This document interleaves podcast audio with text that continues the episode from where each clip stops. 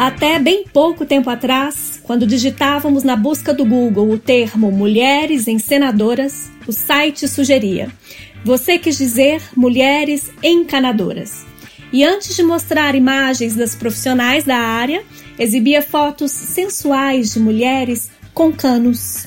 Caso você tentasse pesquisar na Amazon por livros sobre diretoras, o site da empresa multibilionária sugeria que você pesquisasse por diretores ou te sugerir romances ardentes sobre mulheres CEOs e as suas aventuras amorosas no mundo dos negócios. Experimente ainda hoje digitar as vantagens de ser uma mulher encenadora e o Google vai te responder. Você quis dizer as vantagens de ser uma mulher encantadora. Eu até peguei algumas dicas lá. Por isso, parodiando a obra As Vantagens de Ser uma Mulher Artista, do grupo de artistas feministas Guerrilha Girls, formada em Nova York em 1985, com o objetivo de trazer a público a desigualdade de gênero e raça dentro da comunidade artística, nós listamos algumas vantagens de ser uma mulher encenadora. Trabalhar sem a pressão pelo sucesso. Não ter que participar de festivais internacionais com homens poder descansar do universo do teatro nos seus outros quatro trabalhos freelances. Ver suas ideias de encenação ganharem vida no trabalho de outras pessoas. Ter a oportunidade de escolher entre sua carreira de diretora e a maternidade. Ter a oportunidade de desenvolver habilidades múltiplas, trabalhando não só como diretora, mas também produtora, iluminadora, figurinista, cuidadora de marmanjos, etc ter privacidade e discrição. Você pode trabalhar anos com isso e ninguém ficar sabendo. Ser isenta do pagamento do imposto de renda por causa da sua faixa salarial. Poder contar sempre com um homem que vai repetir tudo o que você falou, como se fossem as ideias dele sobre o teatro.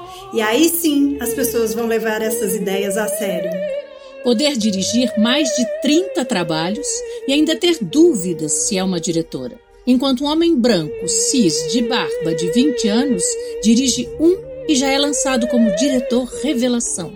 Tem que se preparar para explicar, justificar muito bem suas ideias, para que a sua equipe não te considere uma louca, sem rumo, fazendo coisas sem sentido. Quando o seu trabalho é elogiado por algum homem, ter que ouvir de outro homem que a figura só tá te elogiando porque tá afim de te comer. Não ter que se preocupar com seu jeito de ser, porque se você for gentil, vão te achar fraca e sem autoridade. E se não, vão te achar uma bruxa megera e mandona. Não passar pelo constrangimento de ser chamado de gênio.